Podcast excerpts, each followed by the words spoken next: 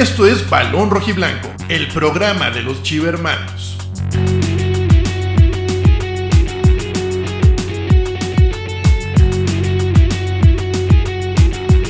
Con Octavio Gómez,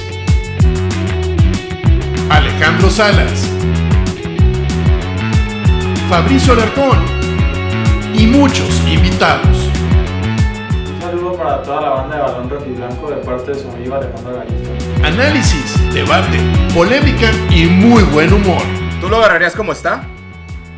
No, tú sí. ¿No?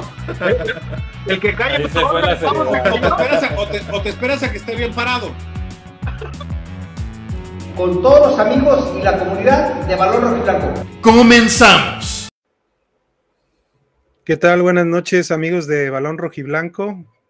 Buenas noches, este, en un programa más, pues aquí estamos para platicar de, eh, pues del clásico, de un clásico eh, nacional más que se llevó a cabo ayer en el Estadio Akron y que pues desgraciadamente no trajo un buen resultado para, para nuestras chivas. Este, vamos a saludar primero pues a nuestro invitado por segunda ocasión, eh, Manuel Atié, desde hasta Puebla, Puebla de Los Ángeles. ¿Cómo estás, Manuel? Hola Alejandro, ¿cómo estás? Un gusto saludarte a, a ti, a Carlos, a Nene, a todos. Eh, pues eh, bastante molesto por, por, por lo que pasó, no solamente por el resultado, sino por la forma en la, en la que se da, pero, pero bueno, ya estaremos eh, ahondando ¿no? en, los pormenores del partido. Sí noté que el Guadalajara se, se hizo popó en las patitas, que no estuvieron a, la, a la altura de, de lo que pedía un clásico, no estuvieron, no sabían dónde estaban parados, no sabían contra quién estaban jugando. Creo que en la pizarra el, el Tano Ortiz se, come vivo a, Belko Paunovic y eso se vio sobre todo cuando el América atacaba por el sector de, de la izquierda. Pero bueno, ya, ya estaremos eh, hablando con, con más detalles más adelante. Así es, muchas gracias. Este, y bueno, pues hasta, vamos hasta Perote, Veracruz, acá con, con mucho frío, pero con su chamarrota de las chivas. ¿Qué tal, Carlos? ¿Cómo estás? Buenas está. noches. Bien, este. Tengo más frío que los jugadores de Chivas ayer, creo. No creo, ¿eh? Sí, este, molesto por la actitud de los jugadores. Sí, este, vamos a platicar a fondo. Creo que, que- que compartimos el, el malestar la mayoría porque se tenían expectativas y sobre todo de ciertos, de ciertos jugadores que yo creo que sí pensábamos que iban a cargar el equipo. Pero un gusto saludarlos y qué bueno que ustedes no tienen frío. Y vamos a darle un es. ratito. Y bueno, no, no por ser el último, será el primero, como dicen los últimos, serán los primeros. El buen nene hasta Monterrey, Nuevo León. ¿Cómo estás, nene? Buenas noches. Buenas noches, eh, Manu, bienvenido. Buenas noches, eh, Carlos. Buenas noches, Alex. Buenas noches a todos los chivermanos y chivermanas que nos ven en, una transmisión más de Balón Rojo y Blanco Varonil. Pues me siento dolido, dolido, dolido. Me siento decepcionado de, estas, de estos jugadores, de esta situación. Parece que traen atole en las venas. Eh, me siento muy preocupado por este tema que nos, nos, nos golean feo eh, en un clásico más. De decir que sí, me, sí como, como aficionado que soy, no soy ni periodista, nada, soy un aficionado que sintió feo de manera horrible que tú llegas a minuto 60 y fueras 4-0. Y es imposible que nos, eh, que, que- nos pasara esto, pero nos pasó.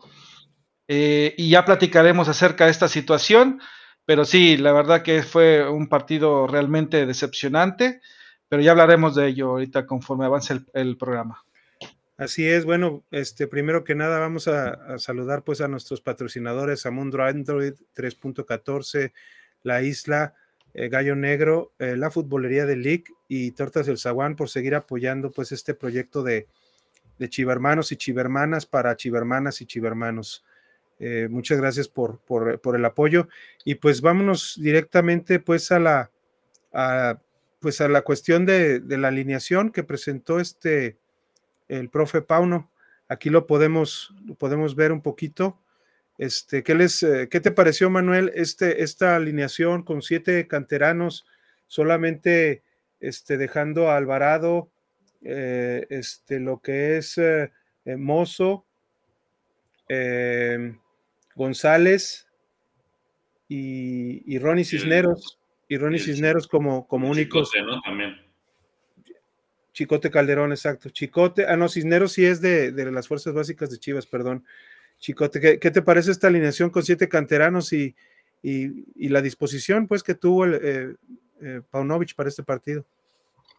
Pues eh, es un poco lo que venía utilizando, ¿no? Eh, es más o menos la, alineación titular que venía mostrando en los últimos partidos, pero sí creo que, al entrenador le, le, faltó estudiar al rival. Creo que no se dio cuenta que, que el América le comió el mandado todo el tiempo por su sector izquierdo, eh, con el, sobre todo con el cabecita Rodríguez. Cuando se juntaba eh, Rodríguez con, con, Fidalgo y con Diego Valdés, el América hacía lo que quería. Se daba un festín en tres cuartos de cancha hacia adelante. Está claro que, que el fútbol no, no le alcanzó al Guadalajara, ¿no? Pero lo que es inadmisible es que no le alcance la actitud.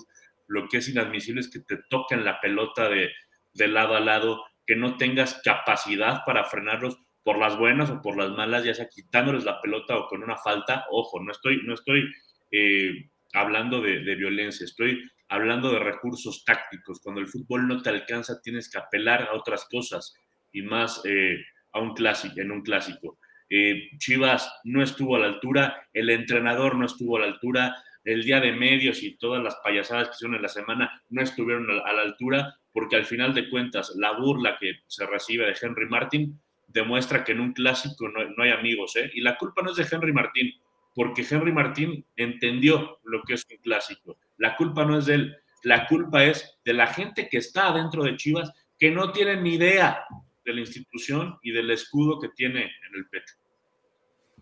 De acuerdo, de acuerdo. Este, Carlos, Carlos, este, ¿qué, ¿qué, nos puedes decir tú también de esta, de esta alineación y pues de esta eh, pues este desempeño que tuvo, que tuvo Chivas eh, muy disparejo, que yo creo que en el primer tiempo este, desastroso y en el segundo tiempo eh, compone un poco con la entrada de, de, Alexis Vega y cambiando un poco el dibujo táctico, pero, pero este, ¿qué, qué, qué te llamó a ti la atención de, de estas de, Chivas? De la alineación de entrada sí me llamó la atención que no pusiera a alguien más que le ayudara en la recuperación al, al oso siento que ahí fue el, el hoyo que dejó en el, en el, campo, porque con, si se fijan y si alcanzaron a ver resúmenes o, o, ver este, el partido del rival, cuando jugó con Tigres jugó igual, igualito que jugó ahorita.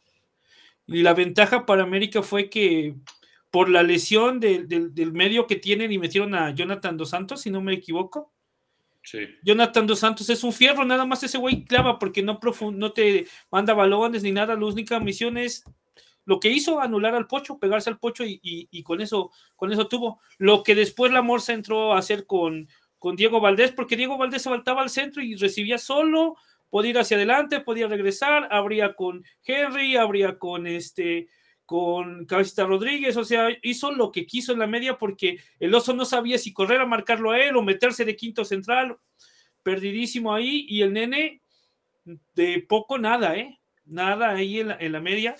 Y, yo sí, yo hubiera prescindido de Ronaldo Cisneros porque pues francamente no se vio absolutamente nada. O del otro Cisneros, ¿verdad? Pero, pero sí, sí me parecía que hacía falta otro medio y al final de cuentas, mira, ¿qué te gusta, Iván? Al minuto dos te te pegó el primer balón al poste Diego Valdés, ¿no? Así es, nene, ¿qué te, qué, qué te dice a ti esta, esta, alineación? Pues que puso Pauno con siete canteranos, como, como ya comenté, pero, pero este, esa cuestión, eh, eh, Carlos nos resalta la, la, la, González. ¿A ti qué te dice, por ejemplo, eh, cómo entraron, por ejemplo, los primeros dos goles? Este, ¿qué, ¿qué, fallas pudo haber habido ahí? ¿O, o qué consideras tú, pues, que, que fue la, la, mala disposición táctica de, de Pauno, los jugadores o ambos? A ver, esta, esta alineación es la que le había dado frutos y éxito en los últimos partidos a Pauno, hay que decirlo, ¿eh? Tranquilos, no teníamos un 9 eh, como tal matón, lo sabemos, los que han metido los goles son los volantes ofensivos, ya sea Pocho Guzmán o, Alvarado o, alguien más. Es, la mejor alineación que podía meter en ese sentido. Que había dudas con respecto al regreso de Vega. Sabemos que Vega no estaba para los 90 minutos, eh, por lo tanto, cuando lo tuvo que ocupar, lo, ocupó. Eh, lo que sí es interesante es la manera en cómo te comió el rival la parte de, de, de, la, media cancha, Diego Valdés, lo bien lo comentaba Manu, a, acompañándose con Cabecita, que es, a ver, es un jugador eh, top de, las, de la liga, y, se vio como se comió varias, dos o tres veces se comió a Mozo con un par de jugadas. De hecho, también Mozo en el primer gol, por su tema de anticipar al cabecita, se lo comió y, y le metió un, golazo al Guacho Jiménez. Y ya, ya no hablamos de los demás goles. Tú cuando volteabas a ver, eh, y luego tuviste oportunidad, pero, perdón, tuviste oportunidad en el primer tiempo para al menos acercarte de frente, de cabeza, eh, dos veces, si mal no recuerdo, una del Piojo Alvarado y otra muy clara que tuvo el Chará Cisneros de frente y no lo pudo notar. Eso te pegó en, directamente en el marcador y cuando tú volteaste en el minuto 45 ya ibas 3-0. Eso realmente anímicamente a todos los pega. Yo cuando lo vi ese 3-0, la verdad dije, carajo, o sea, yo no vemos por dónde, por dónde pueda regresar Chivas con la actitud o, con el parado táctico que tenía, o con, no sé, parece que no habían saboreado el clásico, parece que no, te, no habían escuchado todo lo que había hecho de, de Metro Madero, todo lo que había dicho es que Ramoncito Morales. No lo saben. Es que, eh, eh, mano, pero no manches, o sea, estaban en ese día de medios, ah, y si te diste cuenta, eh, Cabecita Rodríguez no estaba en ese día de medios, él sí estaba concentrado. No sé si valdría la, la pena no haber llevado a Pocho o a otro jugador a, a, que realmente se concentraran en el partido. Por Dios, nos ganaron el mandado, mano. Sí, aquí, sí, hay, aquí hay algo bien importante que, que Alex todas las veces de los programas y principalmente del varonil siempre nos lo repite. Que no olvidemos que tenemos un un dueño pesetero. Mira. ¿Verdad, Alex? Así lo dices, mira, ¿no, mira. Pesetero. A ese hombre le interesan los billetes. Trajo a, a este de, de, medios, a Martínez, no sé cómo se llama se, su nombre. Edgar Martínez, ¿no? Edgar Martínez, sí. Para que le armara el show. Sí.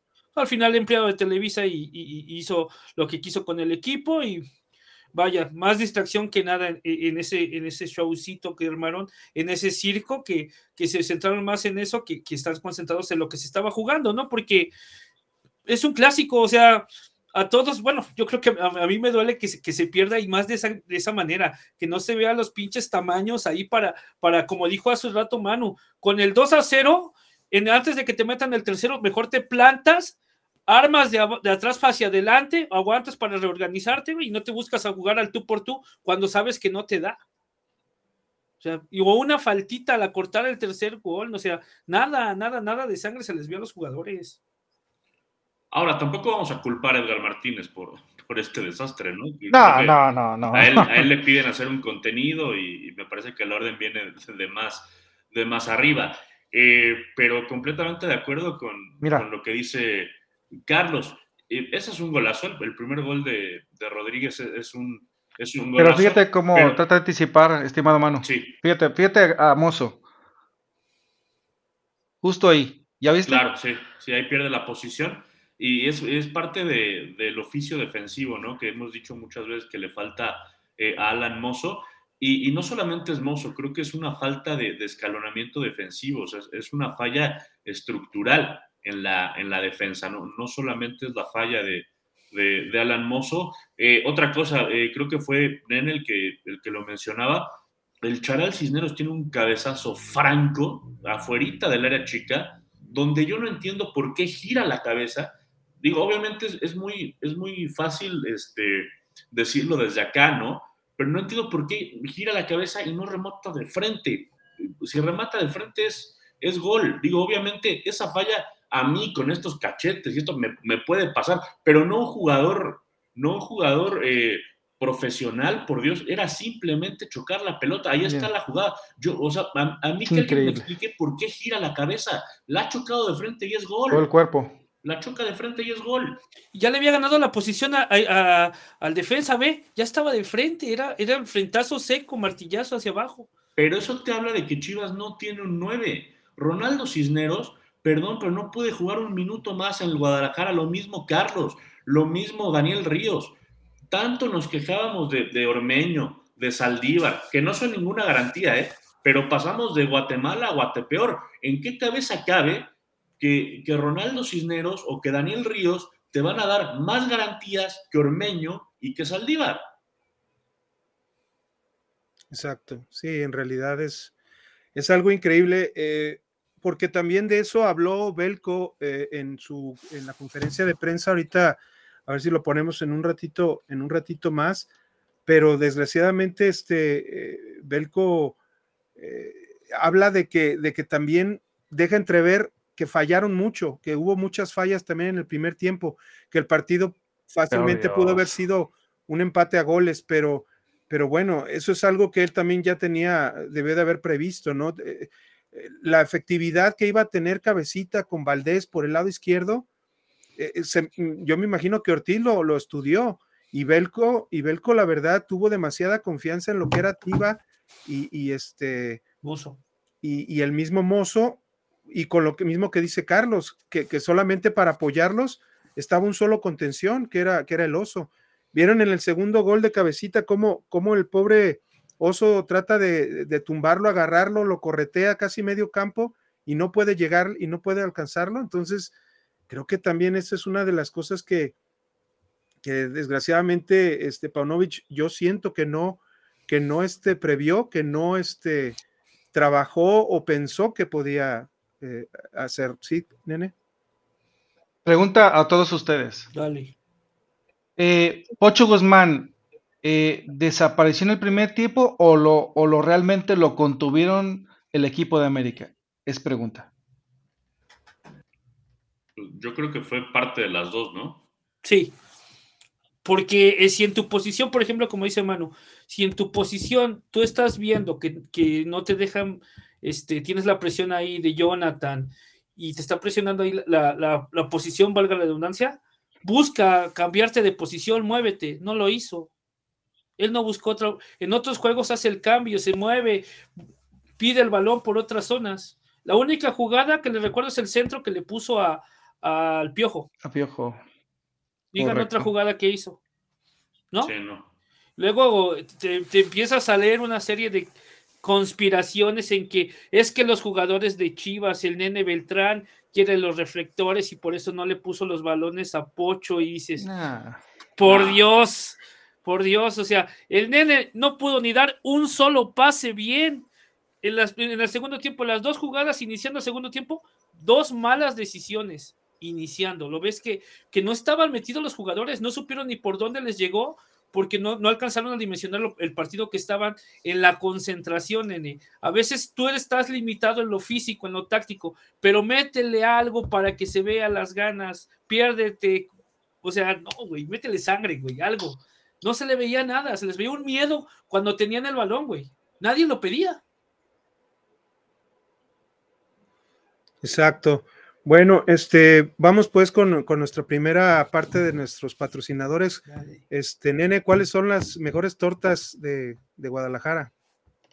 Pues nuestros encantados amigos de Tortas Ahogadas El Zaguán, que siempre nos ofrecen unas mejores tortas ahogadas de Guadalajara. Acuérdate que tienen varias, eh, la clásica y también la emolada, también manejan, eh, en esta época de cuaresma manejan eh, tortas de camarón, tacos de pescado, Adicionalmente, no se olviden que también ofrecen eh, refrescos y cerveza o eh, micheladas en este sentido. Acérquense con nuestros amigos de Tortas Ahogadas El Zaguán, las mejores tortas ahogadas de Guadalajara. Sí, vamos a, a pasarles un pequeño comercial. Sabor que nunca olvidarás. Lo encuentras en Tortas Ahogadas El Zaguán. Saborea las tradicionales de carnitas, buche, cuerito, lengua y la inigualable especialidad de la casa, la exquisita torta enmolada, acompañada de una deliciosa michelada bien fría. Tortas Ahogadas El Zaguán, calle San Salvador número 1980, Colonia del Sur, en Guadalajara. Contamos con servicio a domicilio. Teléfono 33 33 33 46 32. Los esperamos aquí en Tortas Ahogadas El Zaguán con el compa Gus. Tortas Ahogadas El Zaguán, calle San Salvador número 1980, Colonia del Sur, en Guadalajara. Tortas Ahogadas El Zaguán, las mejores tortas de Guadalajara. Y bueno, vámonos de filito. ¿Cuál es el, cuál es el mejor lugar para comer mariscos? Para dar las dos opciones. eh, la, la cuestión de la torta y, y ahora los mariscos. ¿Cuál es el mejor lugar, Carlos? Con nuestros amigos de la isla, mariscos. Mariscos y carnes y más, ¿eh? Alta cocina del mar. En sus tres direcciones, en Avenida Gobernador Curiel, 3323, Interior 17, Mercado del Mar en Miravalle, Avenida Lapislázuli, en número 2589, Colonia Santa Eduviges, y en José Ortiz de Domínguez, número 19, en Santa Anita. Excelente. Vamos a, a las tortas, digo, a, las, a la isla Alta Cocina del Mar. Hay, muchos este, variados platillos, está el rompecatres, está la torre de mariscos, eh, hay sushi, y en, y en dado caso, hasta también si, si no son muy este, no les gusta mucho eh, los platillos del mar, pues también tienen molcajetes que pueden combinar con, con arrachera, pollo, queso fundido, este, o combinarlo, que le llaman mar y tierra, que les pongan camaroncitos con un queso, con una. Entonces, eh, este, definitivamente, eh, Mariscos La Isla Alta Cocina del Mar es el, es el mejor lugar eh, con sus tres este, direcciones, precisamente, y eh, que la, la dirección que está en, en Santa Anita, en José, en José Ortiz Domínguez número 19, eh, ahí también tienen servicio de Rappi para que puedan hacer su, su pedido. El nene está haciendo, Bueno. ya lleva la cuenta regresiva para ir a probar la torre de mariscos. Así es. O el rompecatres, uno de los que quieras, hermano, cualquiera. Cualquiera, hasta el molcajete de, Bueno. también está, va a estar bueno. Exacto. Para que valga la Bueno, pena. vamos ahora eh, a hablar un poquito de, a, a ver un poquito lo que fue la, la conferencia de prensa de Belco. Este, ahí se ponen en, mute tantito para podernos, es- este, para que lo escuchen. el partido, pero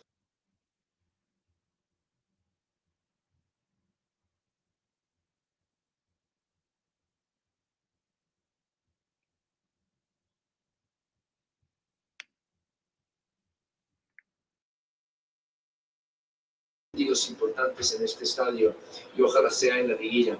Creo que hemos fallado en la final de la Copa Sky, hemos fallado hoy contra un gran partidos importantes en este estadio y ojalá sea en la liguilla. Creo que hemos fallado, pero volveremos a ilusionar, volveremos a, a ser fuertes y la próxima vez aprenderemos de todo y recuperar el partido, pero, pero volveremos a ilusionar.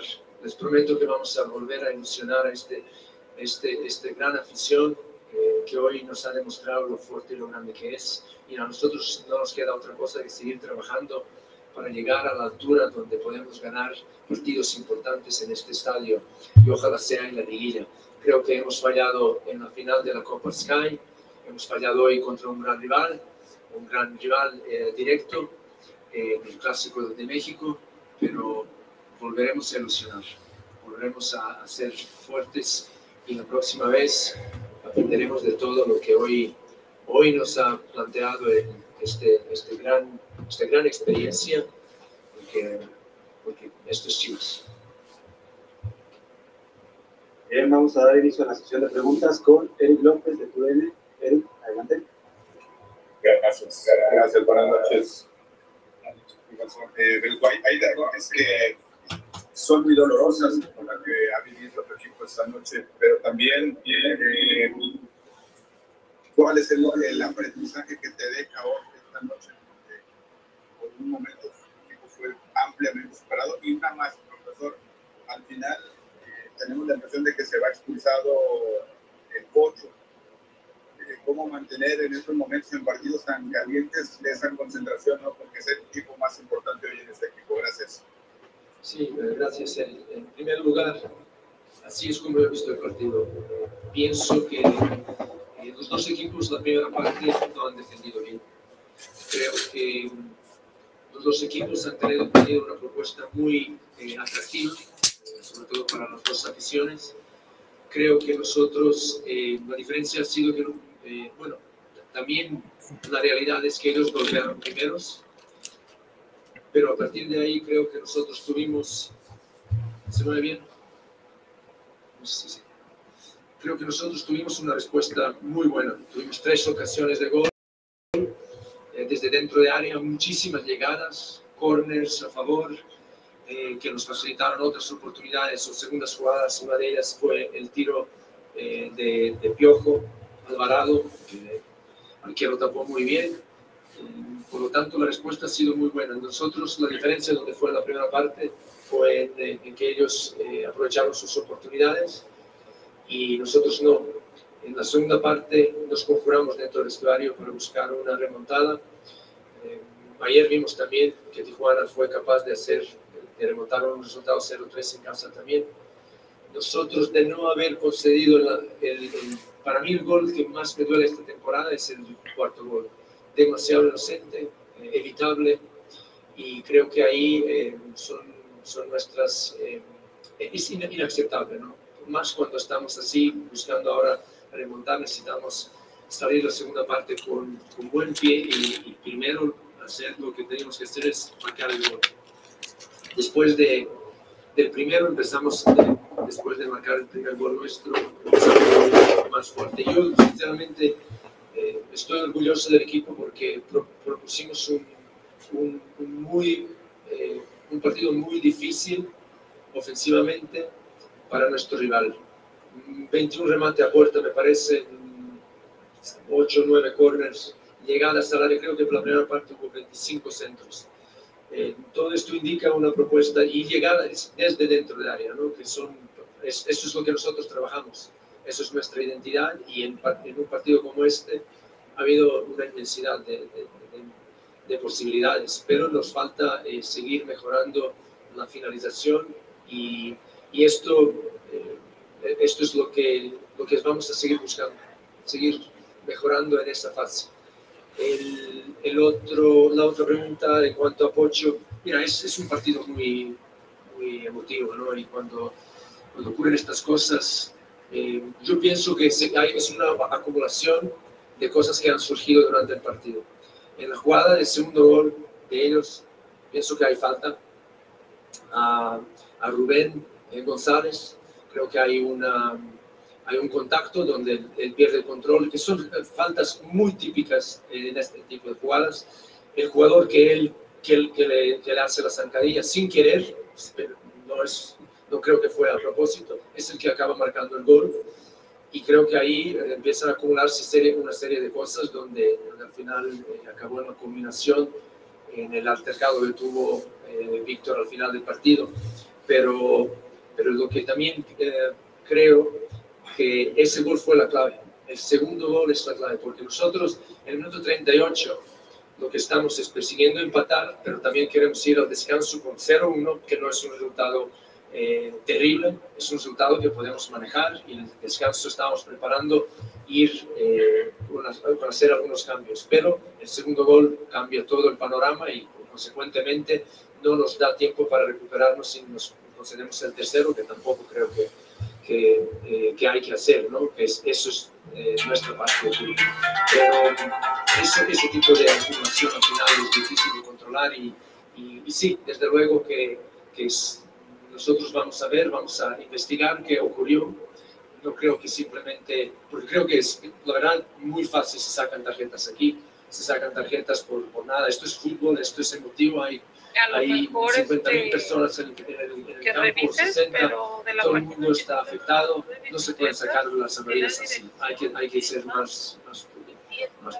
Pero bueno, eso lo vamos a investigar y antes de, de, de, de tomar cualquier conclusión, pienso que, que, hay que hay que calmarse. Gracias. Gracias. Seguimos con José María Garrido. Chema, por favor, después de la pregunta, dejar el micrófono Eh, buenas noches, eh, profe. Gracias, Omar. Eh, preguntarte, profe, eh, según la explicación que dabas ahora, donde ciertamente el, el equipo tuyo se ve mejor en el cierre de la, de la primera mitad, ¿cómo oh, sacar conclusiones respecto a la fragilidad en, en, los contragolpes que mostró tu equipo cuando estaba siendo mejor y estaba siendo más agresivo y estaba teniendo más tiempo la pelota y se veía que el, que el gol estaba por caer, pero las desatenciones terminaron pues ahora sí que cobrando de una factura muy cara a tu equipo. Gracias.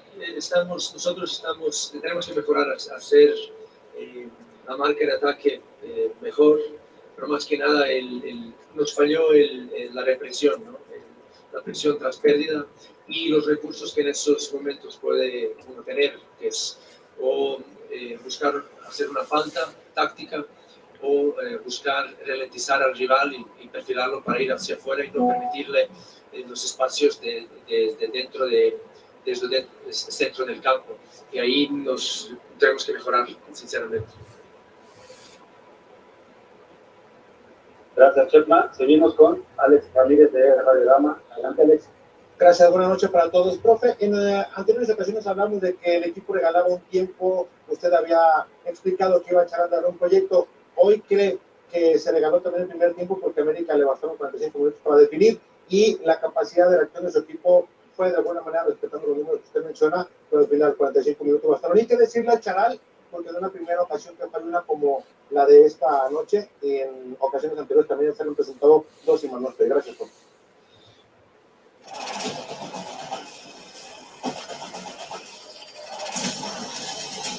¿Qué es de guerra legendario usted? Sí, eh, pienso que eh, antes del partido también lo comenté y dije que dentro de un partido hay varios partidos que se juegan, ¿no? Y cuando el resultado cambia, evidentemente eh, todo el planteamiento puede cambiar. Eh, para nosotros, creo que de no haber cambiado nuestro planteamiento ofensivo nos sirvió para crear esas oportunidades que menciona y, y, eso es lo que nosotros buscábamos. Nosotros sabíamos que si nos encerrábamos y no, no teníamos una propuesta en, en, ataque, iba a ser muy difícil. Y, y de hecho el primer gol creo que, eh, viene de una jugada donde nuestro bloque está bien armado. Lo que sí, eh, circula el balón muy rápido y nos llegan de una banda a otra y rematan muy bien. Fue una, una gran jugada de ataque eh, colectiva de nuestro rival, pero eh, luego las otras son consecuencias del, del, cambio. Nosotros donde tuvimos que mejorar es en la respuesta que teníamos cuando perdíamos el balón en el campo contrario y, y en cuanto a las oportunidades y todas esas situaciones dentro de área que nos faltó el, el último pase o el producto final, eh, hubiera sido sinceramente un partido de, de, empate, de empate con, con, muchos goles probablemente, si hubiéramos llegado a convertir todas las oportunidades que creamos. Pero nada, no queda otra cosa que para mí, yo estoy muy agradecido y orgulloso de, de los jugadores, del esfuerzo que, han, que hemos tenido, que la, la, respuesta en la segunda parte, que bueno, es, es, no, metimos dos goles, concedimos uno, el uno, como dije, no, no debería haber sido ni siquiera eso. Creo que mejoramos en, en cuanto a, a, a, la predisposición de, de defensiva, pero cuando vienes con un resultado tan, tan, tan amplio, nos, eh, nos faltó ser todavía más contundentes. Bien, eh, siguiente pregunta, Fernando Ceballos de Fox Sports. Adelante, Fernando. Profe, eh, yo quisiera preguntarle, eh, ya, hablo mucho de la, de la parte futbolística. ¿Qué nos podría decir de, cómo encaró el equipo desde la personalidad del clásico? Y concretamente preguntarle también por el festejo de Henry Martin, si, si lo consideran que puede llegar a ser una pro. Sí, yo, yo creo que el equipo, yo, yo, yo, vi que había muchas ganas eh, desde desde antes del partido, de la, la previa, eh, queríamos eh, mentalizar al equipo que, que, esto es un partido obviamente especial para todos, pero que para nosotros no cambia nada.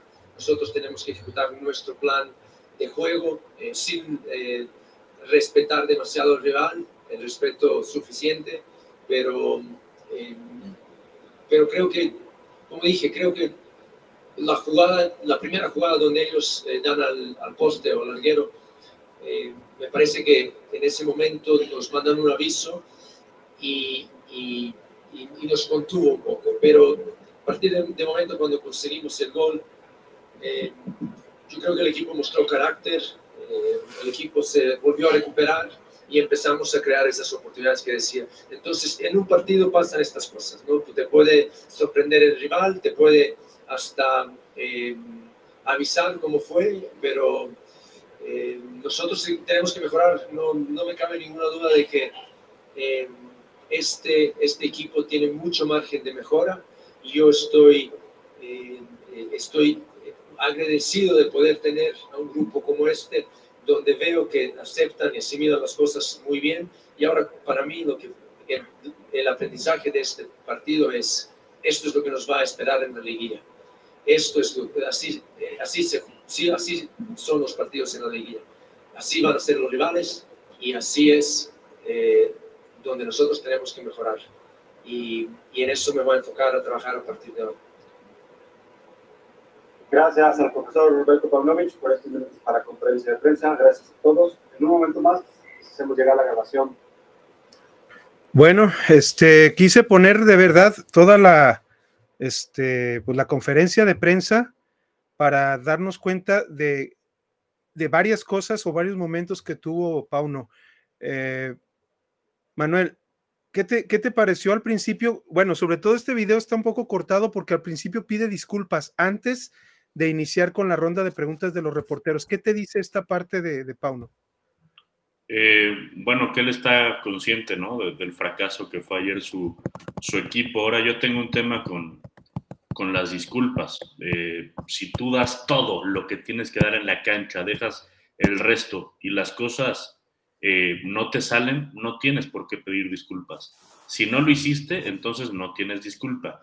Yo creo que eh, tanto al técnico como, como a los jugadores sí les, falta responsa les faltó responsabilidad en, en encarar el partido de, de, otra manera, en que si las cosas no te salen bien, él, él habla mucho de, de, una falta en el, en el segundo gol. Eh, y puede ser que la haya, pero no, no, no, es pretexto, o sea, para mí no es pretexto porque además no fue solamente el Oso González, Mozo estaba perdido, Chiquete Orozco estaba perdido, el Tiva Sepúlveda estaba perdido, hace una doble pared Henry con, con, con Rodríguez que termina empujando el uruguayo sin, sin ningún tipo de, de, problema y dice, y ahí cambia el partido. Es que ahí no cambia el partido. El problema es que un minuto después o dos minutos después te clavan el tercer gol. O sea, te quedaste con la cabeza en el segundo gol y, y, y nunca, nunca tuviste eh, la, la, la, forma de volverte a meter al partido porque el América así se metió y luego, luego te clavan el tercer gol. Obviamente ahí se acabó el partido. Exactamente.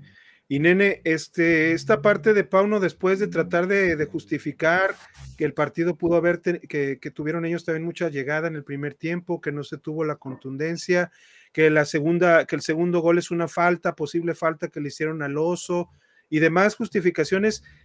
Ahorita con lo que dice Mano, con lo de las disculpas, primero disculpas, pero si dices que diste todo, ¿Por qué te disculpas? Y ahorita después, ¿por qué justificas también algunas acciones? Y no contestó la parte tampoco de, de cuando le dijeron, eh, cuando metió el cuarto gol, eh, el Henry, Henry, Henry Martin, Martin. Que, se, que, hizo la, la seña a la, a la Cuauhtémoc Blanco. Este, ¿Qué te dice esta, esta parte? O sea, no se mete en problemas, pero también como que trata mucho de justificarse, ¿no crees? Es que ya no le quedaba más que decir puros pretextos a la poca efectividad o, o, a lo que max pueden dar sus jugadores de Chivas. Es decir, hay que aceptarlos. Américas sí estaba consciente de este que este era un clásico, lo jugó como un clásico, lo jugó con sangre y Chivas no lo jugó así. Y trató de justificar Paulo eh, con temas, por ejemplo, indicando que era falta el tema de Oso González, cuando con dos jugadores nos, nos eh, nos metieron gol a cuatro defensas. Eh, el tercer gol, como bien lo dice Manu, a los tres minutos te, lo meten y, te dejan 3-0. Y luego, y, luego para acabarla de joder, inicia el segundo tiempo y a los cinco o seis minutos ya te habían clavado el cuarto gol. Eh, con esa situación como la que festejó Henry Martin, que a mí, la verdad, a mí me vale madre cómo festeja Henry Martin. Él sabrá cómo es su educación, la manera de ser.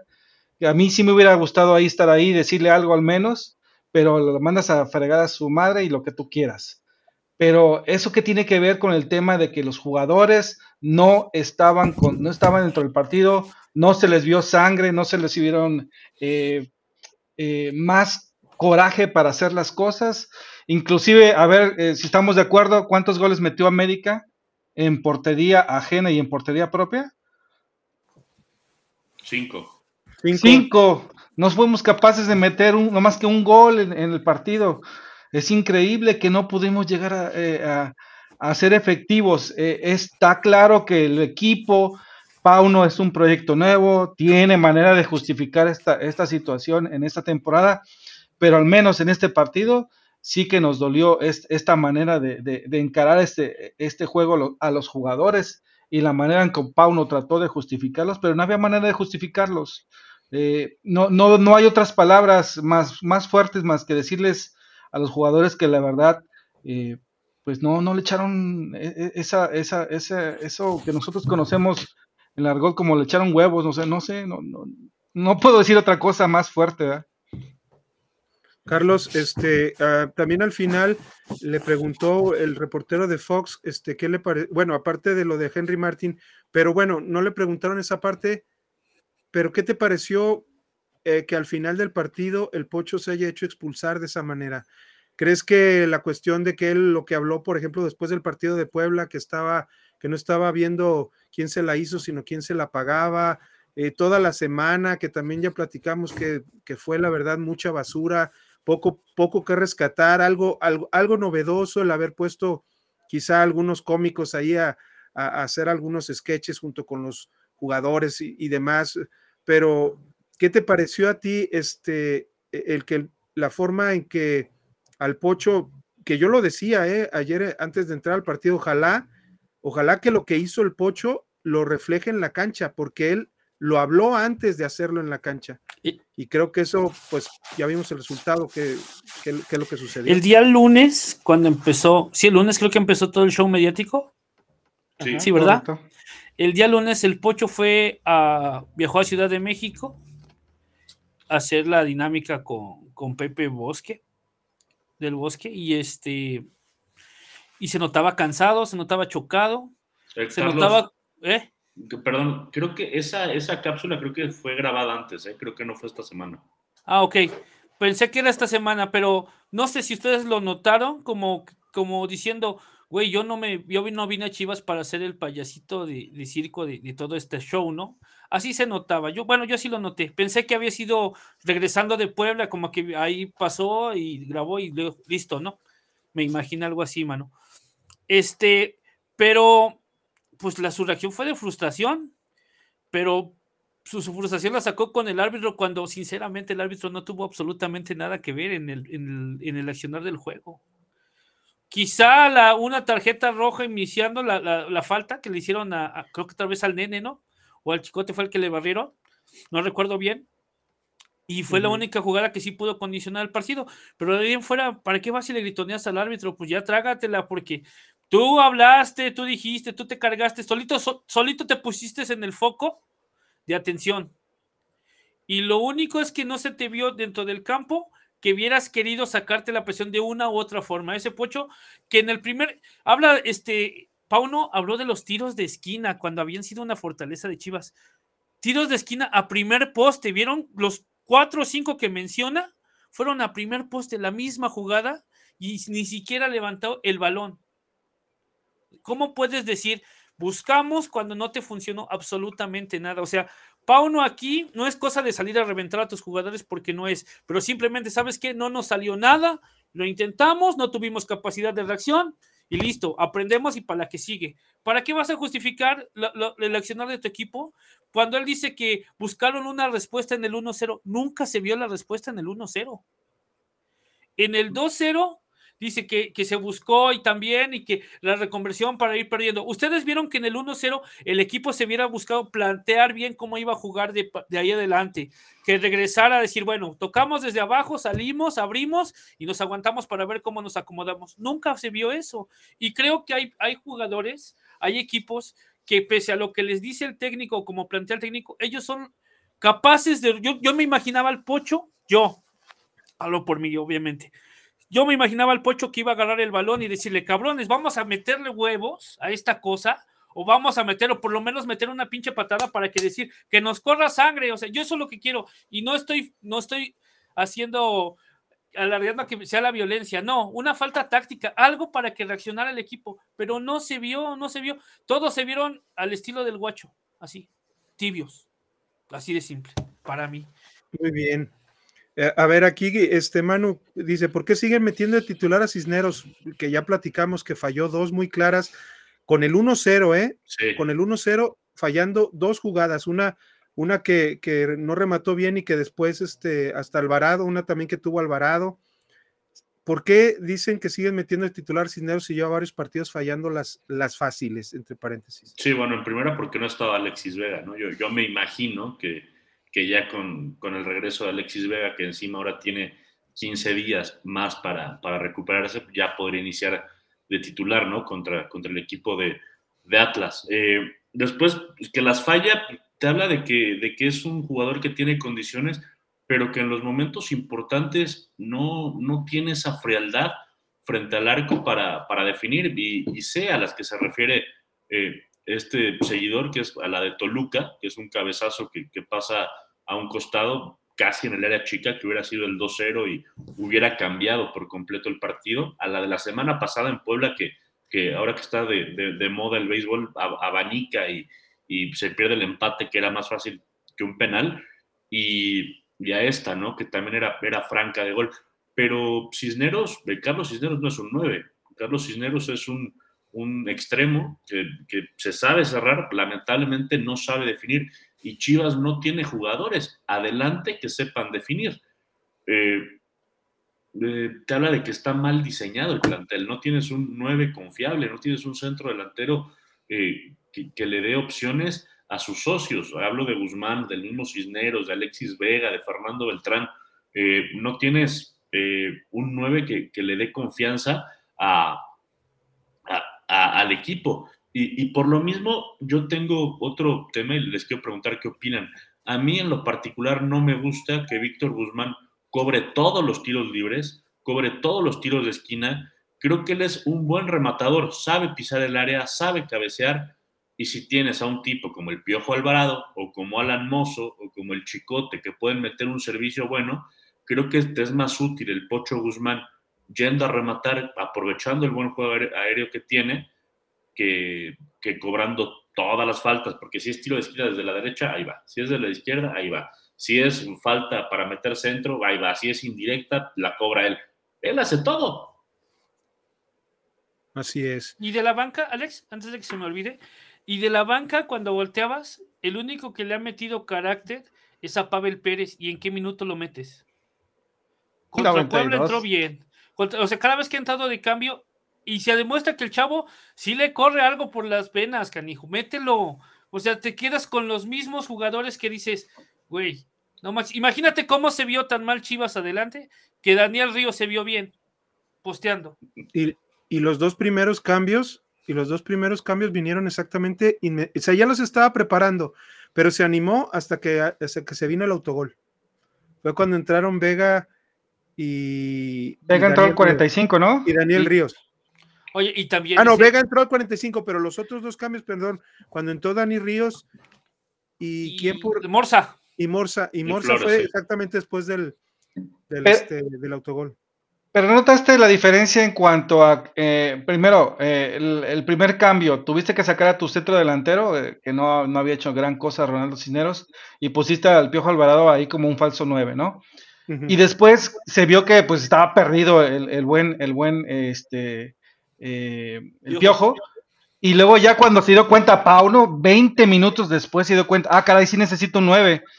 Y metió a Daniel Ríos y ahí se vio un poquito diferente. Es que, es que sacabas, eh, bueno. a, sacabas, a, Cisneros, metías a Alexis Vega de centro delantero, sacabas a. Es que era lo a, mismo, ¿no? Pero no, me aguanta, pero porque ahí te va. Sacabas también a, este, a Carlos Cisneros y metías al, al Cone, güey. Y ellos ya se alternaban ahí para la llegada. Digo, si querías hacer algo diferente, ¿no? Pero te quedas Ahora, yo, lo mismo, güey. Yo entiendo, yo entiendo que tenían mucha esperanza en la recuperación de, de JJ Macías, ¿no? Que esta segunda lesión obviamente fue, fue un revés durísimo para el proyecto de Paunovic, pero sí, sí creo que a pesar de eso, un equipo como Chivas no puede no tener un centro delantero confiable. Entiendo que Macías es un delantero confiable, pero atrás de él no hay nadie. Luis Puente está lesionado y además me parece irresponsable cargarle eh, ese peso a, Luis Puente estando tan, tan joven. Él tiene que estar arropado, tiene que aprender y tiene, bueno, para empezar, que recibir oportunidades, ¿no?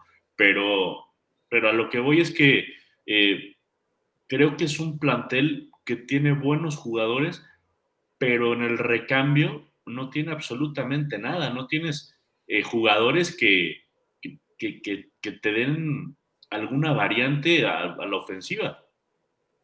Exacto, aquí por ejemplo, Manu, aquí viene una, una pregunta, dice un comentario de Jorge Gómez, ojalá Hierro le exija a, a Junior a Mauri cuatro refuerzos buenos, uno en cada línea, urge.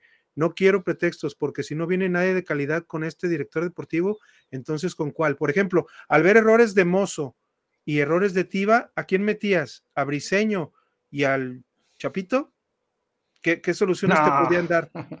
Pues Digo, es que no hay otro. ¿Verdad? O sea, pero no, es que, no, no había otro. Pero Alex, tú lo comentaste ahorita y, y yo también lo dije al principio si ya ves que te va a ganar la media solamente con el oso y sabes que es limitado, tanto Chicote como Mozo son, son, tienen muchos descuidos atrás, mete otro contención para que les ayude cuando uno se vaya metiendo de quinto uno por cada lado. No lo haces y eso ya también es chamba del técnico. Ahí también es, es el planteamiento de Pauno, de ver con qué fortalezas puede sustituir sus debilidades y no lo hace. Así es. Aquí, por ejemplo, Daniel Madrigal dice, ese Ronaldo Cisneros es un petardo, no sé qué le ven en Chivas, debería de correrlo y mejor darle oportunidad a Luis Puente. Hay una cuestión con Luis Puente, los acaba de ah, adelante, una información. Alex. No, no, eh, adelante, nene, tú, tú, tú, lo, tú, lo, posteaste. Hay, hay parecer, al parecer problemas de disciplina y, y, y, está desgarrado por una cuestión que quizá eh, tiene que ver con esta, con esta forma de vida que tiene nueva el buen. A, a ver, eh, no lo digo yo, lo dice un, un periodista de Azteca Deportes de Guadalajara, eh, el buen Alex, Alex eh, de ahí de, de, Guadalajara, Alex Ramírez. Inclusive, no, no, sé a qué equipo le vaya Alex, pero sí es interesante ver que saca un hilo con respecto a Luis Puente. Eh, sabemos, todo mundo, eh, ya lo decía Manu, es uno de los joyitas que traemos como delanteros en, en Tapatío en la sub-20 y de repente mucha gente se pregunta por qué diablos no está en, eh, este, jugando en, sustitución de, ya sea de Daniel Ríos o de, o de, Ronaldo Cisneros. Se habla de que él ahorita está desgarrado, eh, eh pero que esta situación eh, no la supo manejar o, o, cuidar este jugador debido a ciertas actitudes o ciertas eh, nuevas situaciones que está presentando, porque decían que se había alejado de su entorno familiar para ir a independizarse, había cambiado de, de, pues digamos, de ciertas actitudes o adquirido ciertos valores eh, como a lo mejor un buen auto o, o, cosas, situaciones, o a lo mejor está juntando con la gente no adecuada. Y, y en este caso, eh, parece ser que ya perdió por ahí eh, el no cuidarse perfectamente como debe ser un jugador profesional. Es lo que especula este, este, este periodista pero al parecer esa es la razón por la cual el, en este caso Luis Puente pues está, eh, no, está no está siendo considerado dentro del primer equipo, seguramente lo han de bien investigado y a lo mejor pareciera ser la razón por la cual muchos cibermanos se preguntan por qué diablo no está jugando Luis Puente en primera división, pues parece ser que esta es la razón y no sé si esto lo mandaron a hacer eh, o, a, escribirlo al buen Alex Ramírez, pero al menos él lo fue a investigar y lo está publicando ahí en sus redes sociales. Exactamente. Eh, aquí nos dice buenas noches, Sven, saludos. Eh, también nos comenta qué mal partido del Pocho Guzmán, no pudo con los del América y peleó con el árbitro. Eh, yo creo que el Pocho tuvo dos caras. En el primer tiempo eh, sí puso algunos, uno, un par de centros buenos, uno de los que precisamente falló Cisneros, pero, pero sí siento que en el segundo tiempo al entrar Vega, Vega sí tomó un poco más el mando del equipo y Pocho, este, este, al parecer, no sé si por táctica de Pau no lo pusieron ya más en el área, lo pusieron para tratar de, de, de ser una opción más junto con eh, junto con Alvarado, que, que, como bien dice, no estaba funcionando muy bien, y este, después que entró Daniel Ríos también se quedó él, él un poco, pero, pero yo creo que lo que sucedió al final este, de, del partido y, y, el discutir con el árbitro ya estaba de más, y, y no crees, Manu, que ese, fue esa frustración de precisamente lo que platicamos, de que él se puso la camiseta del equipo, se, se, cargó al equipo al hombro, se puede decir, se lo echó en la espalda y la verdad al final fue pura frustración, ¿no? Sí, por supuesto que fue producto de la, de la frustración, pero también eh, Víctor Guzmán ya, ya es un, un delantero de, de, mucha o más bien un jugador, perdón, de, de mucha experiencia que, que, no puede caer en eso. El partido ya se acabó, al árbitro no le vas a ganar nunca. Tienes que pensar que, que tienes otro clásico en puerta y que, bueno, lamentablemente no lo va a poder jugar eh, el Pocho Guzmán. Eh, creo que este parón por fecha FIFA le puede venir bien al equipo porque evidentemente se anda tambaleando, viene de dos catorrazos eh, importantes. creo que tiene suerte de tener una revancha tan pronto porque tiene otro partido importante, otro clásico importante, y, me parece, y contra un equipo que, que, viene a la alza, ¿no? Como es el, Atlas, eh, pero creo que este parón, a diferencia de, de, otras veces, le puede, le puede beneficiar. Y volviendo al tema del Pocho, creo que ayer eh, quedó muy por debajo de lo que se esperaba, y, y tú lo dijiste, Alex, en, el partido, en el programa anterior, perdón, lo que dijo conlleva una responsabilidad dentro de la cancha. Lamentablemente no, no pudo eh, eh, hacer lo que dijo eh, acabando el partido de, de Puebla. Entonces, es, es, un riesgo, ¿no? Lamentablemente el Pocho Guzmán quedó así con, con carota de, de payaso como en los memes. Y, y bueno, tendrá que, que, lidiar con eso hasta que tenga una revancha. ¿Qué es lo bueno del fútbol, no? Que revanchas el Pocho hizo una declaración como al estilo de la película esta de 300, no sé si recuerdan ya las batallas, que salía al frente y pensó que tenía sus guerreros atrás y cuando volteó, ni uno solo, ¿eh? Ni uno solo, pero bueno, ya este, creo que, que lo dices tú bien, Manu. Este, este parón les tiene que ayudar a concentrarse, también en que, en que la directiva vea que si hace falta reforzar al equipo, que no se claro. tiene, porque nos estábamos engañando pues nosotros somos aficionados y nos vamos con los resultados, porque en cier a cierto punto somos resultadistas, ¿no? Hay que decirlo. No, no sé si todos, pero la gran mayoría sí. Entonces, creo que el estar tercero, decías, bueno, no te compré mucho, nomás te compré al pocho y mira dónde estás, ¿no? Entonces, con, con, un portero la armamos, ¿no? Hay, hay, posiciones en las que sí es importante reforzar el equipo y ojalá, este, pues la directiva, el cuerpo técnico vea que, que, hay posiciones claves que no se tiene un recambio o no se tiene una persona titular que en momentos debería de, de dar ese salto de calidad que el equipo no lo tiene. Exacto. Y bueno, este, ya hablando, pues ya hablamos de, comida, vamos a hablar de tus patrocinadores, los que nos proporcionan los uniformes a un buen precio. Aquí, por ejemplo, uno de ellos, pues así de, de ¿cuál es el mejor lugar para hacer las, nuestras compras de nuestros jerseys, nene? Pues la futbolería de LIC. La futbolería de LIC, el mejor lugar para donde puedes adquirir, por ejemplo, jerseys originales, nacionales e internacionales, zapatos, shorts, calcetas, espinilleras, accesorios de portero, todo lo necesario para practicar el hermoso juego que es el fútbol. Contamos, por ejemplo, nuestros amigos de Futbolería de League cuentan con fabricación de uniformes, es decir, si tú tienes o juegas en algún equipo y, estás interesado en adquirir uniformes, pues ellos te pueden proporcionar ya sea camisetas, short y calcetas desde 349 pesos. También eh, recuerda que tienen dos sucursales uno está en la Avenida del Cruz del Sur, número 2398, y los puedes contactar al WhatsApp 33 15 27 16 58 o al teléfono 33 18 09 50 49. La otra sucursal está en sucursal Plaza Ubica en San Isidro, local número 206, en Zapopan, Jalisco, al WhatsApp 33 39 67 22 02 o al teléfono 33 43 87 93 60.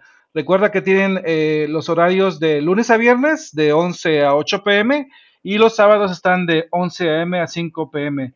La Futbolería League, la tienda de fútbol, ahí los atiende personalmente el licenciado Chuy eh, y los puede atender perfectamente. Eh, ah, recuerden, hacen envíos también a toda la República y si hablan de que van de parte de Balón Rojiblanco, les van a dar un descuento adicional a precios ya muy competitivos. Pues muchas gracias a la Futbolería de League. Aquí tenemos este unos modelitos eh, que están disponibles a, muy buen precio, este uniformes eh, retro o, nuevos que están este a muy a muy buen precio. Por ejemplo, tenemos este de 1700 a 1399 y, y ahí pues una gran variedad, ¿no? Gran variedad este la Futbolería de League, la tienda para los que amamos el fútbol. Y ya pues para cerrar el, el círculo, Nene, este, ¿cuáles son las opciones que tenemos también con nuestros amigos para poder ver los partidos de fútbol y demás? Ah, bueno, pues ustedes ya ven que últimamente ya todo, todo el fútbol lo estamos tratando de ver en diferentes plataformas y pagas mucho dinero, llegas a pagar hasta, ¿qué? 1.500 mensuales. No te preocupes, eh, puedes tirar las aplicaciones de Big Plus, puedes tirar Fox Premium, puedes tirar Star Plus, puedes tirar HBO, todos y puedes contratar a nuestros amigos de Mundo Android 3.14 y solamente gastarte 180 mensuales. Si tú cuentas, por ejemplo, con algún eh, aparato de tipo Android o, o, Chromecast o, o, un Fire Stick, ellos te pueden configurar una cuenta y puedes escoger cualquiera de estas cuatro opciones que tú ves aquí mes a mes y cuentas con muchos canales. Por ejemplo, eh, el Sky Soccer Plus, que es especialista en fútbol. Ahí puedes ver la Liga Premier, la Liga, la Liga Española, el, el Superclásico lo vimos ahí eh, en este domingo, el Clásico Nacional lo vimos también, eh, también vimos la Liga Italiana, hemos visto la Champions, hemos visto diferentes opciones de fútbol. También puedes ver ahí la NBA, la NHL, la NFL, la WWE, la, eh, la, esta parte de las luchas, eh, la MMA, eh, cualquier deporte que sea muy atractivo lo hace poder encontrar aquí Sky Soccer Plus por solamente 180 pesos mensuales. O si no cuentas con un aparato Android, pues no te preocupes, ellos tienen una promoción muy excelente. ¿De qué se trata? De que puedes adquirir un Fire Stick con ellos, ya sea HD, por mil pesos y te van a regalar tres meses, tres meses gratis si tú adquieres el, el, aparato con ellos, o si quieres, si tienes cuentas con una, una, una, Smart TV de 4K, pues también puedes adquirir un Fire Stick de 4K por 1100 pesos y también te van a regalar tres meses gratis. Por lo tanto, si tú te das cuenta, pues prácticamente estás pagando como 600 pesos o, o, menos si, si, adquieres el aparato con ellos. Y, y todos hacen envíos a toda la República. Ay, no sé si nos puedes poner el teléfono, el teléfono, estimado Alex, para ponerlo. Sí, claro que sí.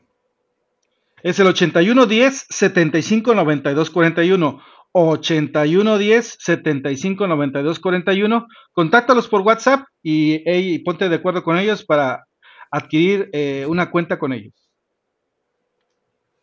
Pues muchísimas gracias. Sí, la mejor opción, Mundo Android 3.14.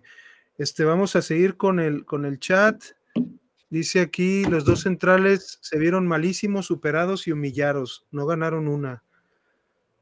Creo que en parte se podrá decir que sí.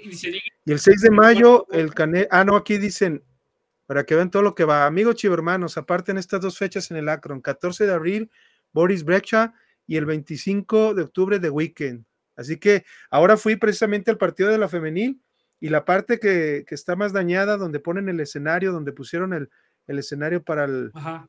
para el famoso este, ¿cómo se llama? extravaganza de, de, de, OmniLife, este, lo pintaron, lo tuvieron que pintar de verde para que no se siguiera viendo como se ve. Y ahora al, al inicio del partido también una jugadora de, de rayadas, eh, este, Burkenroad, Cristina Burkenroad, se, casi se, se, hace, se le hizo la rodilla hacia adentro un poco con un mal apoyo pero precisamente en esa parte tan, tan horrible que de la cancha. Entonces imagínense cómo va, cómo va a quedar. Y aquí dice también, sabe Aguilar, y el 6 de mayo el Canelo. No dudo que las televisoras se anden frotando las manos para poner el repechaje ese día en el Jalisco y como teloneros de la función de box. ¿Qué, te dice esto, Manu? ¿Tú, tú, tú, qué piensas de esta parte, pues, de, de que el Akron eh, nunca ha tenido, este, pues, un estado al 100% eh, efectivo o, bueno para, para, la práctica del fútbol y que después de estos eventos que va a seguir habiendo en el Akron porque se tiene, porque tienen que haberlos, este, ¿qué, te dice esta parte? Eh, yo entiendo que, que, hay que sacar dinero, ¿no? De, de, alguna, de alguna forma y que son ya contratos firmados, pero sí, sí me parece terrible que, que, que se pacten en estas fechas. Va a ser el colmo, ¿no? Si, si Chivas llega a, a, jugar el repechaje y le toca jugar como local, tener que salir del Akron porque justamente es el día de, de la pelea de, del Canelo Álvarez, ¿no? ¿A dónde va a jugar? ¿En el Estadio Jalisco o, o, o no sé dónde? Digo, es, es terrible. Que- sí, sí, sí, sí. O sea, si, si se llegan a juntar eh, las fechas, pues Chivas tendría que jugar o el domingo con la cancha hecha pedazos o salir de- del estadio. Manu, O, o pero no, esta cosa va más allá. O sea, una cosa es que juegues el repechaje, pero vas a jugar, si pasas, vas a jugar liguilla en una cancha que va a quedar pésima. No nomás para ese juego, No, lo que te acuerdas. ¿No te acuerdas hace un año que justamente el pésimo estado de la cancha le cuesta una lesión a, a Fernando Sí. Beltrán en, en- en un, en una jugada que va a saltar y pisa mal porque pisa un, un hoyo de la cancha? Me queda claro que al dueño le importa un cacahuate el fútbol, le importa un cacahuate. Eh, y la verdad, ya basta. O sea, a mí que, que se maneje el Guadalajara de esa forma, ya basta. O sea, ¿quieres a las chivas o no las quieres? Si no las quieres, pues véndelas. Obviamente me van a decir, es, su, es su equipo y, y él puede hacer lo que quiera con él y, y él las, las va a vender o no, cuando quiera o no las va a vender. Pero a ver, yo no me imagino un patrimonio como es Guadalajara que hoy vale 600 millones de dólares, pues ¿qué pasa? Que va a valer menos y menos y menos y menos porque los resultados no se están consiguiendo. Hoy la, afición de, de Guadalajara se empieza a hacer grande y perdón, pero un chico de 8 años, de 10, de 15, no tiene por qué ir a Guadalajara, porque lo que, ¿qué es lo que ha visto de Chivas? Un equipo que siempre pierde. Chivas en los últimos años es un equipo que normalmente pierde. Y digamos las cosas como son. Eh, Chivas tiene que renovar a su afición. No lo está haciendo y no se está preocupando por hacerlo. Y, Exactamente. Hay como, hay como detallito, estimado, eh, hablando de ese tema de- del, del Canelo, ya el buen David Medrano ya hizo un análisis de esa situación. Eh, si a Chivas le toca jugar eh, repechaje, por reglamento tendría que jugarlo, eh, si no va a poder jugar ahí, lo va a tener que jugar a fuerza en esas fechas. Y, el, y en ese caso, el, el- el equipo que iba a tomar el- la pelea del Canelo lo iba a requerir al menos tres o cuatro días antes de la pelea. Entonces no había posibilidad de jugarlo antes el partido. Por reglamento prácticamente tendríamos que jugarlo en el Jalisco. E- Es, era casi un hecho que era obligado Chivas a jugar en el Jalisco los partidos. Bueno, Eh, a ver si en el Jalisco se mueren de algo, güey. Por lo menos. Ya que el estadio ese se les da, güey. Bueno, este, aquí dice otra cosa importante, ya dejen de comparar a Pauno con Matías, que creo que también es justo hacerlo. Escucho mucha prensa chivermana que habla de esto y que el DT ya no lo mencione también, eso es populismo. Creo que, creo que esa parte también, no sé, nene, tú qué pienses, pero, pero sí, sí, o sea, puede haber similitudes en, formas de, de juego y todo, pero ya utilizarlo precisamente, o sea, que, que los medios lo usen y que Pauno también como que en ciertos momentos sí se agarra de esas, de esas cuestiones para, para impulsar al equipo y para motivar, quizá, no tanto, no tanto ver, cuando, cuando le va mal, este, él trata de justificar un poquito y que siguen creciendo y que es un proceso. Y cuando van ganando, olvídate ya que, que son unos leones y que van a ganar. ¿A ti qué te dice esa parte de Pauno? Hay una, co- Como que es medio hay, voluble. hay ¿no? una cosa muy sencilla. Pauno no ha ganado nada. Pauno no ha hecho nada. No ha, no ha hecho un mérito como para poder decir, ah, lo podemos comparar con Matías Almeida que nos dio cinco títulos. Entonces no hay, no hay punto de comparación. Que lo hagan los, los reporfans o que lo hagan los, los periodistas que viven de Chivas y que necesitan hablar de Chivas porque no les toca más que hablar de Chivas, porque es lo que vende, porque es el equipo más popular, eso sí es, es un hecho, es el equipo más popular. Pero este tipo de comparaciones la verdad que no van. Y, y ahí el tema de que Pauno se sienta halagado porque lo comparen con Matías Almeida, pues tampoco, ¿no? Entonces, hay que, hay que estarnos bien claros y los chivermanos, Pauno al momento no ha ganado nada todavía. Exacto.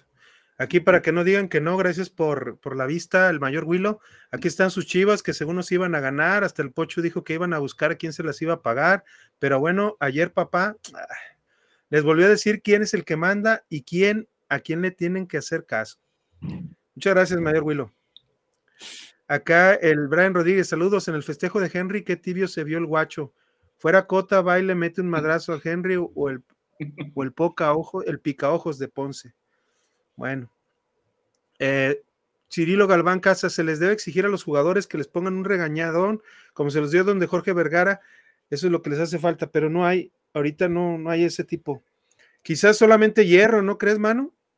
Pues sí, puede ser. Eh, ese ejemplo que, que tomaba eh, Cirilo, eh, yo la verdad no veo a, a Mauri Vergara haciendo eso, no, no, no me lo imagino. Ojalá ¿No te lo esté equivocado. Más al personaje este de la serie de, de Netflix, ¿no? Exactamente. Tal cual. Y cada día se parece más. Sí, sí. Eh, pues sí, creo que esa cuestión le toca a Fernando Hierro, ¿no? Eh, creo que, a ver, tampoco es, que el proyecto se haya ido al carajo por un mal resultado. Creo que sigue siendo un, proyecto en formación.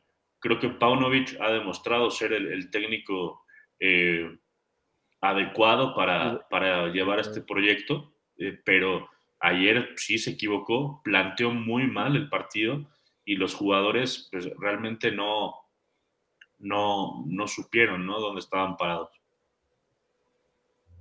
Sí, por ejemplo, eh, yo, y ya lo habíamos visto eso mucho, quizá Pauno es su primera experiencia, pero, pero Beltrán le costó mucho trabajo el primer tiempo.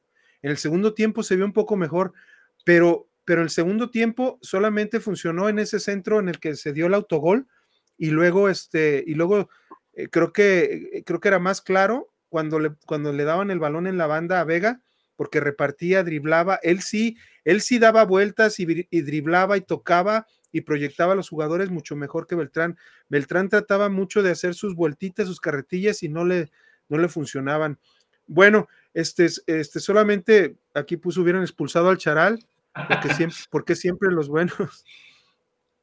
Dice, por, esa es, esa es la, la cuestión. Eh, El, este se la pasó pues al final, eh, pues alegando mucho, alegando mucho el pocho con, con el árbitro y, y le dijo, usted va para afuera. Una, una, una, Eh, una reflexión, habla- chicos, eh, hablando precisamente de Nene Beltrán. En redes sociales, en, en Twitter, estuve viendo muchos comentarios de que por qué atacábamos a Nene Beltrán. Eh, es decir, eh, porque veían que fue el jugador que más corrió, el jugador que se le veía más ganas, el jugador diferente en el, en el clásico. ¿Ustedes realmente vieron que eh, la función que hizo eh, Nene Beltrán en el clásico, realmente le podemos decir, ah, sí, eres el único que le echó ganas al clásico, o Pues es que- realmente tuvo fallas de, en su posición que eh, permitieron que tuviéramos goles. No sé, lo pongo en la mesa, señores. Pues es que echarle ganas está ya en el entendido, ¿no? O sea, no, creo que no tiene que ser un, un- algo a destacar echarle ganas. Se supone que, que los 22 que están en la cancha le, tienen que echar ganas, ¿no? Para conseguir el, el- resultado. Yo sí vi a un Fernando Beltrán, eh, pues que intentaba, pero que no le salían las cosas, perdía muchos balones. Eh, creo que no fue su mejor partido, pero también pues es parte de lo mismo, ¿no? Lo, lo absorbió el, el mal funcionamiento en general de, de todo el equipo.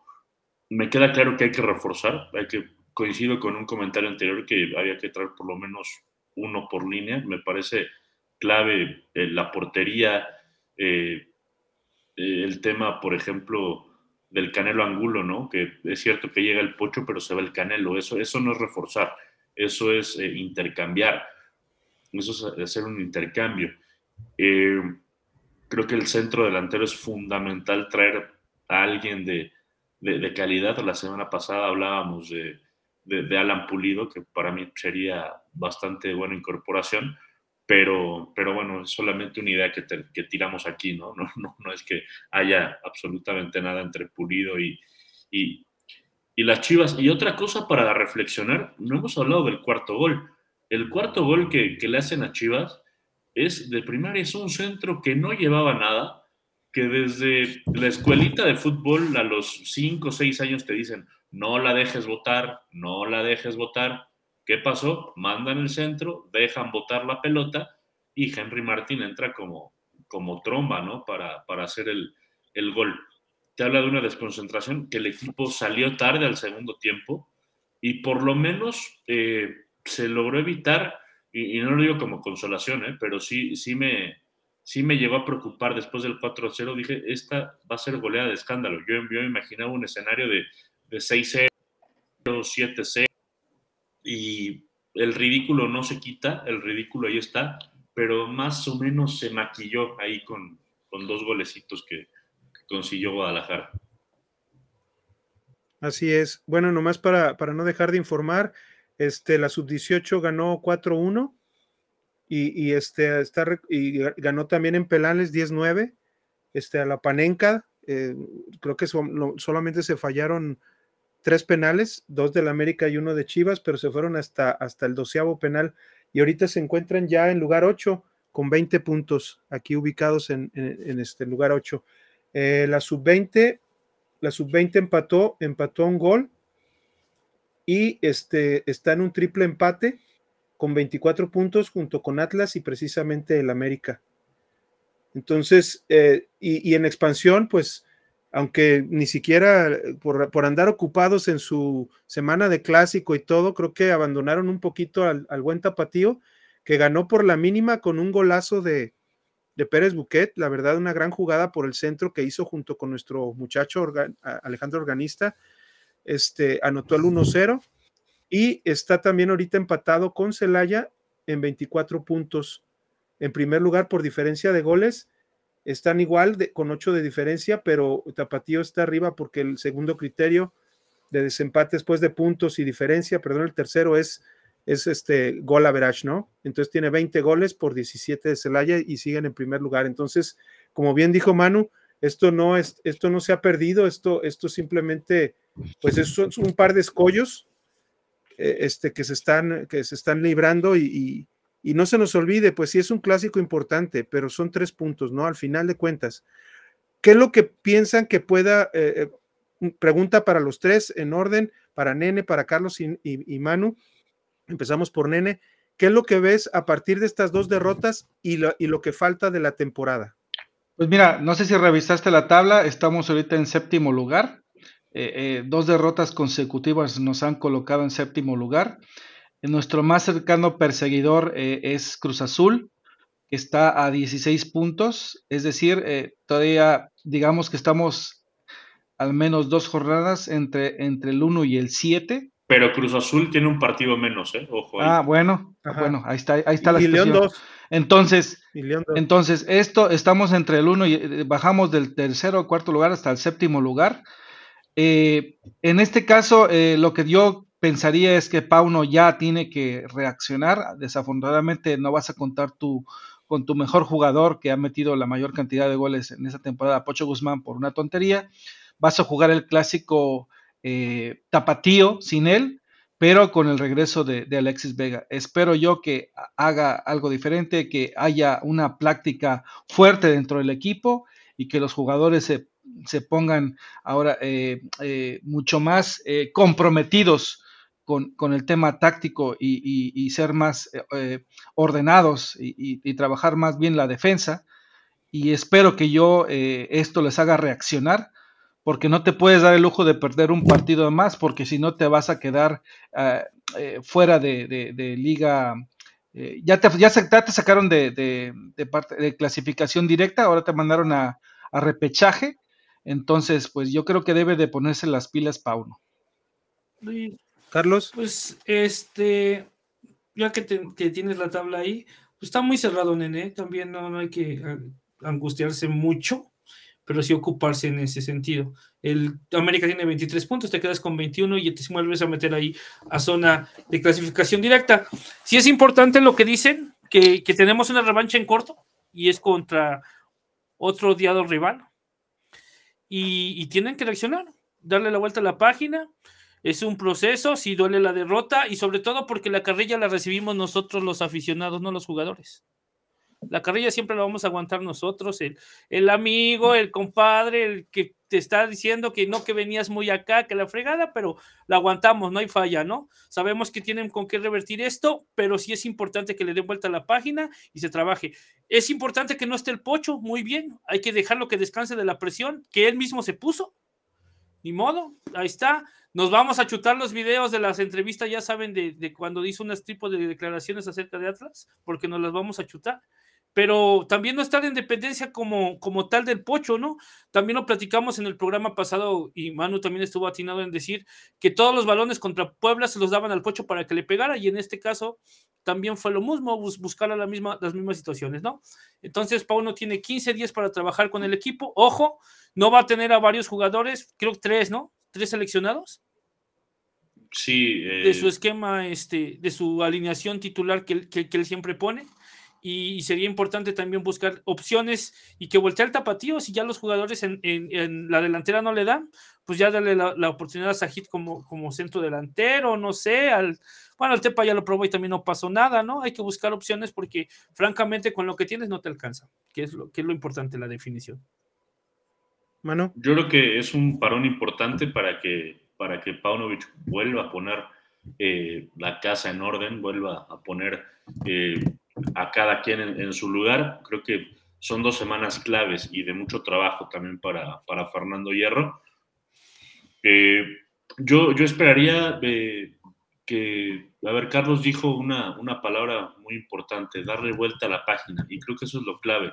Pensar que la racha positiva que tuvieron ya pasó, ya se acabó, que el clásico ya pasó, el partido con Puebla ya pasó, ahora todo lo que, lo que venga eh, va a ser nuevo, va a ser diferente y hay que afrontarlo. Viene el cierre del, torneo, los últimos, la última tercera parte de, del torneo, creo que Chivas está obligado a cerrar fuerte, está obligado a conseguir más puntos, está obligado a calificar y, y, hacer un, un, papel digno como lo venía haciendo hasta, hasta antes de estos, de estos últimos partidos. Creo que Chivas está obligado a eso, tiene con qué eh, hacerlo y, también lo, de la afición es muy importante, ¿eh? porque Fernando Hierro algún día se va a ir, Paunovic algún día se va a ir, todos los jugadores que están ahorita algún día se, se van a ir, así como ya se fue Ramón Morales y se fue Ramón Ramírez y se fue Matías Almeida, se fue el Chepo y se han ido todos. Los únicos que nos quedamos somos los aficionados y los, los,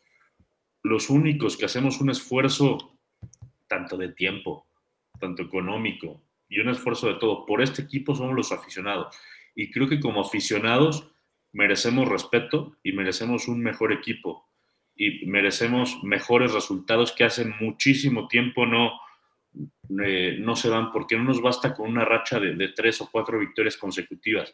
Creo que como aficionados sí estamos obligados a apoyar, pero también exigir un mejor, un mejor equipo y mejores resultados.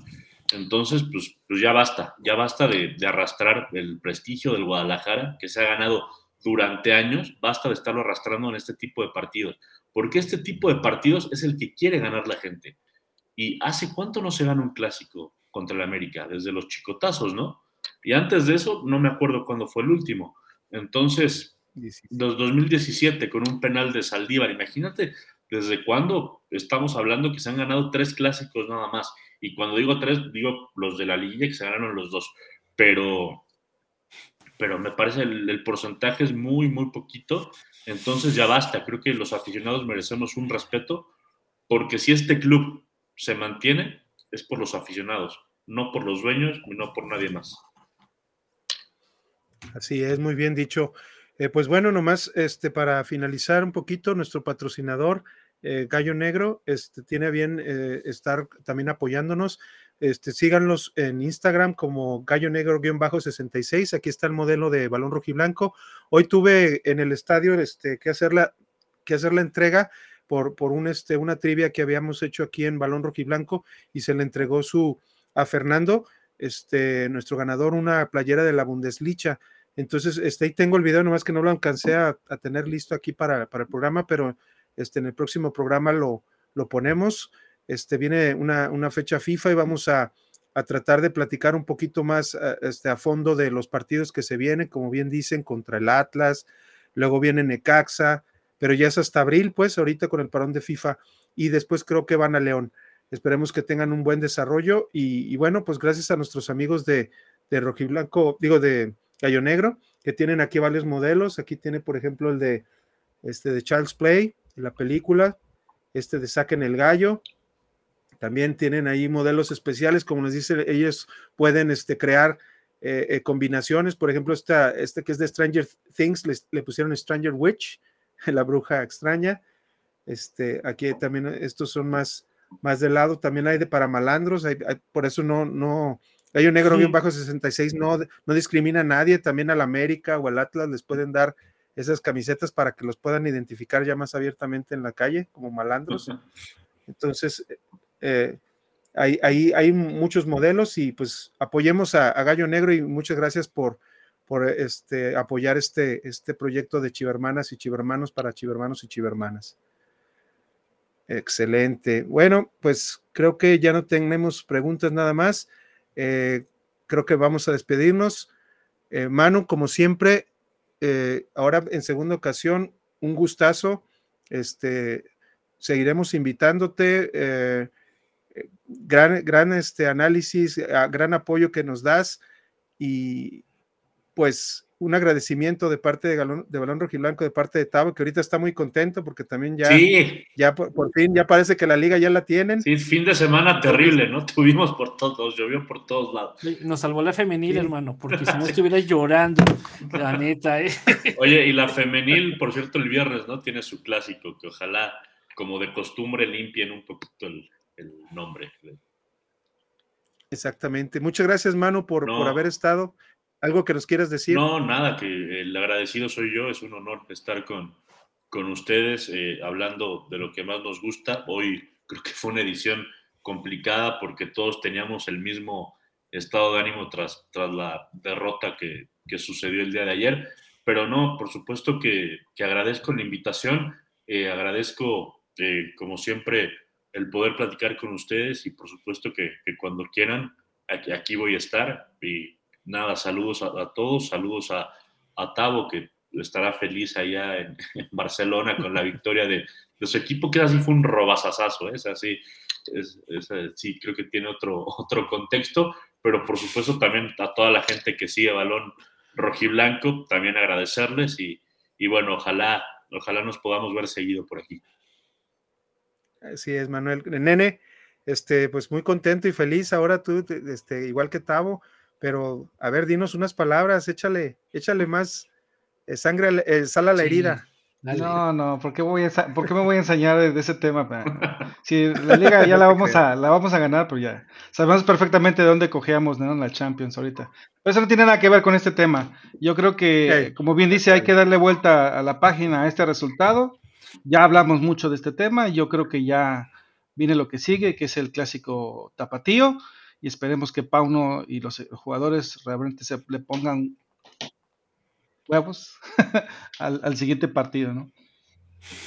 Muchas gracias. Carlos, unas palabras. Este, pues agradeciendo el espacio, agradeciendo que nos estén, nos están mirando el programa y pues te iba yo a preguntar eso, Alex, que cómo viste el, el, el, el malestar después de, de, salir de la derrota de la afición, porque durante el partido mis respetos, ¿eh? se comportaron a la altura y como equipo grande, esa, tela que desplegaron allí en, el estadio se vio impresionante.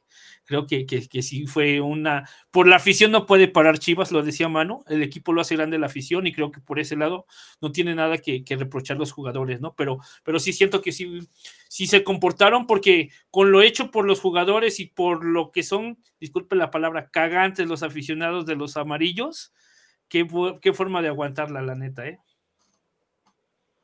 Sí, este, bueno, nomás para finalizar eso, este, hubo 38.834 personas. Es muy difícil tener un lleno en el Akron mientras exista la reventa. Yo me percaté antes de entrar que había personas que estaban comprando asientos de abajo, no de Premier, no de medio campo abajo, sino nomás en la periferia, en las, en las cabeceras y de medio campo hacia, hacia cada una de las porterías en 3.500, 4.000 pesos y arriba, y arriba, pues estaban fácil en 2000 también, cuando estaban en 500. Pero, pero sí, o sea, lo, ha dicho Manu, lo dices tú, Carlos, lo ha dicho Nene, todos lo decimos. Esta, esta cuestión, el apoyo de la afición no se puede quejar, la, la, la institución. Entonces, estos partidos, como bien dice Manu, se deben de ganar por la importancia que tienen. Pero al final, lo, también como lo dice Manu y lo decimos todos, esto tiene que continuar. Ya pasó Puebla, ya pasó América, estas dos semanas recomponer sin Pocho, con quizá Vega un poquito ya más asentado, quizá no de inicio, pero dándole un poquito más de, minutos y necesitamos recomponer el camino y tratar de hacer que alguno de nuestros delanteros funcione o, tratar de hacerlos funcionar de otra manera, aunque no metan goles. Tratar de, hacer que, Alvarado sea un poco más efectivo. Ya recuperamos, yo creo, a Brizuela al, al 100% quizá en estas dos semanas, también ver que, en qué puede ayudar él al equipo y, demás, ¿no? Ver, ver la posibilidad también de que Oso González a veces no tenga que jugar solo, porque también ya le encontraron la forma de, de, presionarlo y de tenerlo, eh, precisamente un, una cuestión que tuvo en el calentamiento del América, hizo que jugara este, uno de los dos santos. E, y, y, fíjate, y jugó re bien, le sirvió también eso al equipo. Entonces, bueno, eh, dejémoslo atrás, esperemos que esta fecha FIFA ayude mucho y pues muchas gracias a todos. E, esto fue balón rojiblanco varonil, un poco triste, pero este, regresaremos con, mayores energías para, para apoyar a nuestras chivas, como siempre, chivas varonil y chivas varonil en su, en su parte también. Este, esperemos este jueves también tener una, una buena previa. Y pues buenas noches a todos. Hasta la próxima emisión y que arriba las chivas. Arriba las chivas. Hasta luego.